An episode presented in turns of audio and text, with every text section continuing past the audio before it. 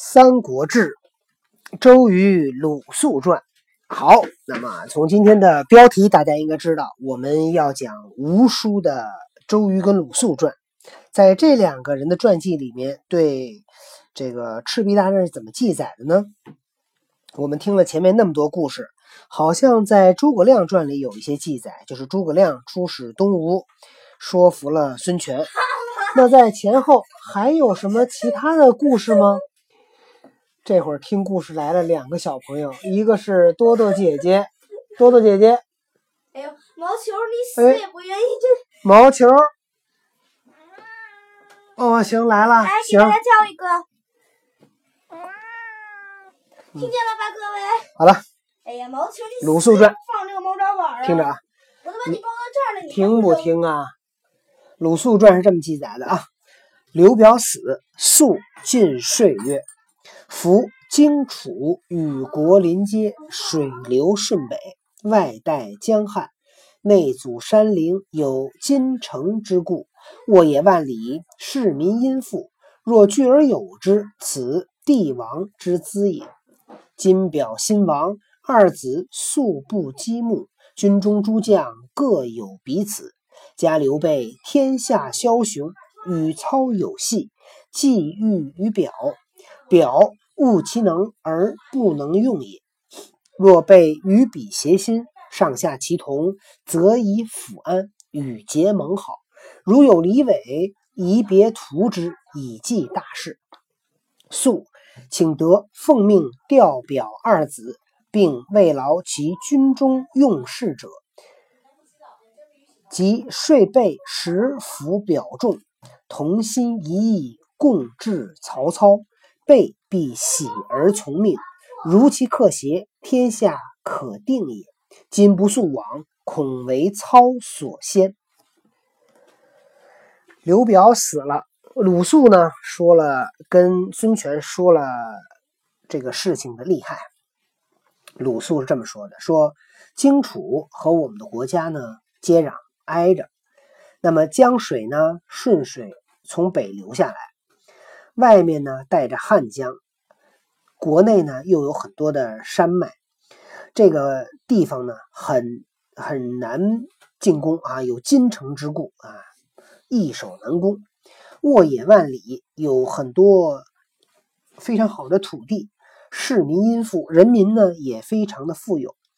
若聚而有之，此帝王之资也。说如果咱把这个地儿占了，那这个将来如果称霸天下，算是有资本了。金表新王，二子素不积木。那积木可不是咱玩那个积木啊，这积木是和睦的意思。说刘表刚死，两个儿子呢又不和睦，军中诸将各有彼此。刘表手下各位将领呢，每个人呢都自己有自己的小算盘。加刘备天下枭雄，与操有隙，既欲于表，表务其能而不能用也。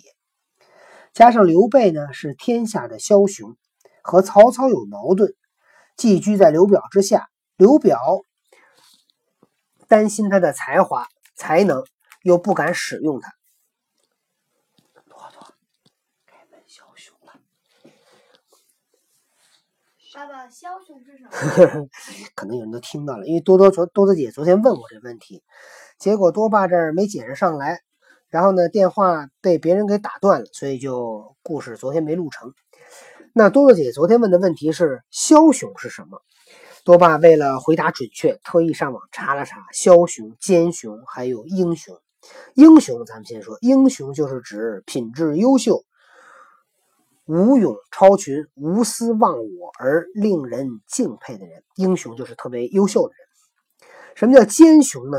奸雄就是那个奸诈的英雄，是弄权欺势、窃取高位，奸雄。那什么是枭雄呢？枭雄，那就得先明白什么叫枭。枭是一种凶猛的鸟。引申为勇猛难制服，因此枭雄就是非常勇敢、很难制服的英雄。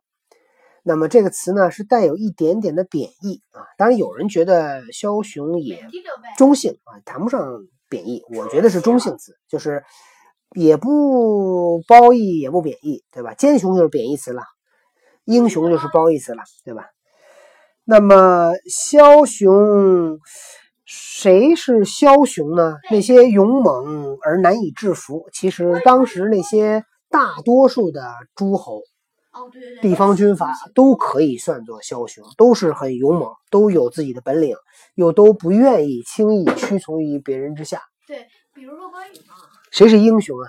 英雄，想一想，呃，品质要好，武功要好，无私忘我，令人敬佩。那我能不能说不是三国里的？谁？我觉得宋江有点像。宋江大英雄是吧？对，对他可以，他戚继光算吗？呃，对，可戚继光算，他们就不是不愿屈服人下。宋江一直想招安，想招安嘛，想被招安。李逵、李逵、武松那种就是那个，嗯，不愿屈服人下，可以说是那个李逵、武松，对，可以说，也可以说英雄，也可以说枭雄，是吧？谁谁是奸雄啊？宋江拍桌子骂李逵，不就是因为招安招安什么招安这句话吗？宋江骂李逵还是李逵骂宋江啊？宋江骂李逵，是吗？那个谁是奸雄啊？奸雄，《三国演义》里我对，谁？曹操，曹操，曹操是奸诈吗？弄权欺世，窃取高位。有人说曹操是奸雄哈，但是那谁肯定是奸雄，董卓肯定是啊奸雄，对对吧？？曹操呢，就大家认为不一样，有人认为是奸雄，有人认为是枭雄，也有人认为英雄。我认为是英雄我认为是枭雄。啊，好吧。那么每个人观点不同哈，允许有不同的观点。那么若备与彼协心，上下齐同，则以抚安与结盟好。如果刘备和刘表手下能够相互呃一心一意协同起来，那么咱们最好的方法呢，就是招抚安抚，跟他们的结盟，共同抵抗曹操。如有李伟，宜别图之，以济大事。说如果刘备和这些人离心离德，所以咱们最好呢另做打算，来完成我们的事业。肃请得奉命调表二子，并慰劳其军中用事者，即税表使服，即即税备使服表众，同心一意，共治曹操。鲁肃向您请命，去向刘表的两个儿子呢吊唁，并慰问他军中那些官员。然后呢，我再去说服刘备去安抚刘表的手下，那让他们能够同心一意，咱们共同抵抗曹操。备必喜而从命，刘备肯定会很开心的接受我的建议。如其克邪，天下可定也。克邪是指说成功的意思。那如果成功，那天下就算定了。今不速往，恐为操所先。说如果我要是不赶紧去，那这事儿有可能就被曹操先做了。权即遣速行到夏口，闻曹公已向荆州，星呃晨夜兼到。孙权随即派遣鲁肃去去吊唁。到了夏口，就听说曹公已经过了呃襄阳，已经去荆州了，所以他就星夜这个日夜兼程。比至南郡，而表子从以降曹公，被黄惧奔走，欲南渡江。等到鲁肃到了南郡，刘表的儿子刘琮已经投降了曹操，刘备慌慌张张的逃走了，准备向南渡过长江。肃竟迎之，到党阳长坂，与备会，宣腾权旨。即陈江东强固，劝备与权并立。鲁肃就迎着刘备走，到了党阳的长坂，和刘备呢就见面了。宣腾就是传达，鲁肃向刘备传达了孙权的意思，然后呢告诉刘备说：“我们江东啊非常的强大，非常的坚阵线非常的坚固。”呃，劝刘备呢和孙权合兵。这个结盟，备甚欢悦，刘备很高兴。那刘备当然高兴了。你想，他要逃跑没地儿去，往南走也不知道去哪儿呢。这下孙权主动来找他联合，哎，那他可太开心了。嗯哪儿远说哪儿，就嗯说啊，我去投奔那个谁，就离他们就特别远的地方，就说那个那个我们俩的朋友，嗯就是展示备用方案嘛。不示这个话，是我来求你们，对我自有归宿，是我有你们来求我们联盟，而且说一特远的地儿，其实他就还是不想去，是吧？不是不是不想去，他嗯就是在增强主动权，对，就是那个这个是一个谈判技巧。对，如果刘备先提出的话，那就嗯刘备得求人，孙权对，就求孙权。刘备才不战，很聪明啊。他说啊，越远往哪儿远说哪儿，就是展展示备用策略，展示备用策略就把鲁肃给逼急了，让鲁肃先说了，这样就是。这样就是刘备就主动了，从求人变成了联盟。对，他说了一个刘表手下的一个将领哈，结果后来孙权呃鲁肃就说说他不行啊，他没有我们那个那个孙孙陶鲁是吧？我们孙陶鲁厉害啊。刘备将计就计，刘备很开心。时诸葛亮与备相随，肃谓亮曰：“我子瑜有也，既共定交。”说这会儿诸葛亮呢，正好在刘备的身边伴随左右。鲁肃跟诸葛亮说：“说我是子瑜的朋友啊。子瑜是谁呀、子瑜是诸葛瑾，字子瑜，吴国大臣，诸葛亮之兄，诸葛恪之父。经鲁肃推荐为为东吴效力，胸怀宽广，温厚诚信，得到孙权的深度信赖。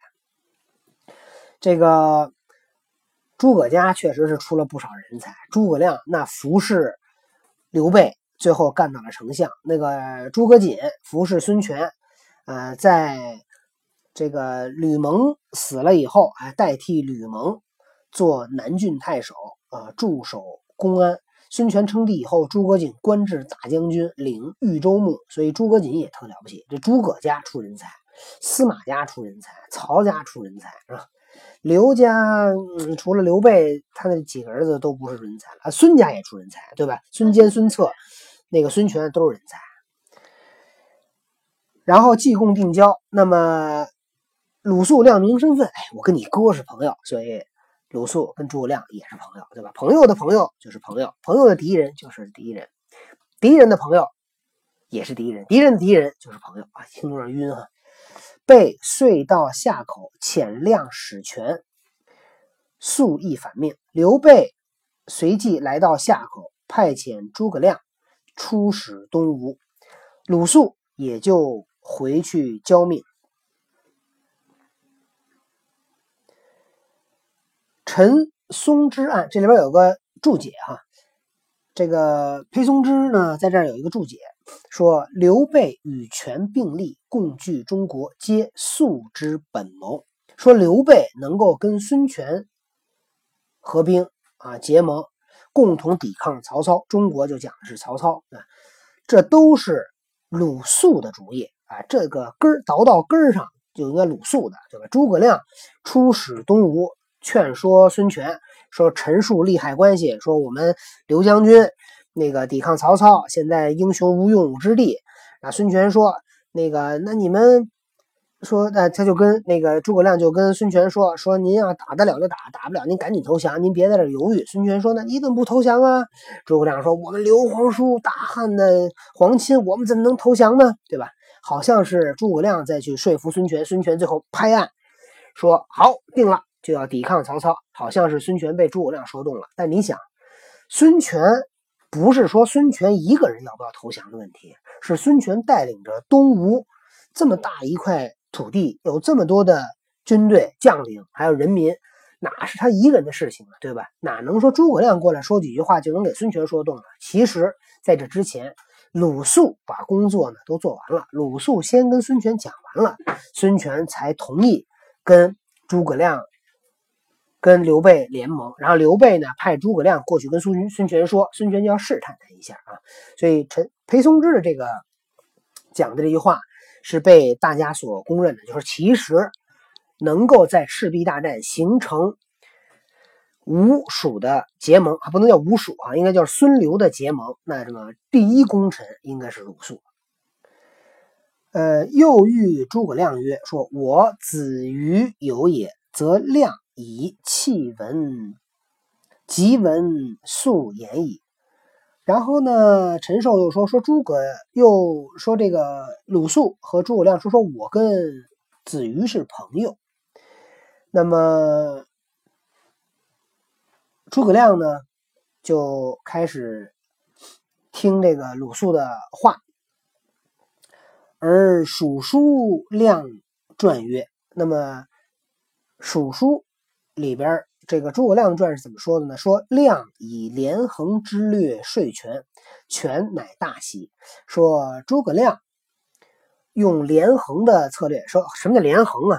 就是这个这个国家东西的两个国家合合合起来叫连横然后。”这个蜀书当然说是诸葛亮功劳了，说这是诸葛亮劝说的孙权。孙权呢听了以后很高兴。如似此计始出于亮啊，按照蜀书的记载，这个计策是诸葛亮出的。若二国史官各记所闻，竟欲称扬本国荣美，各取其功。说如果这个两个国家的史官都是各自记载。去说自己本国的，宣扬自己本国的，这个做的做的对，好，这这倒是可以理解。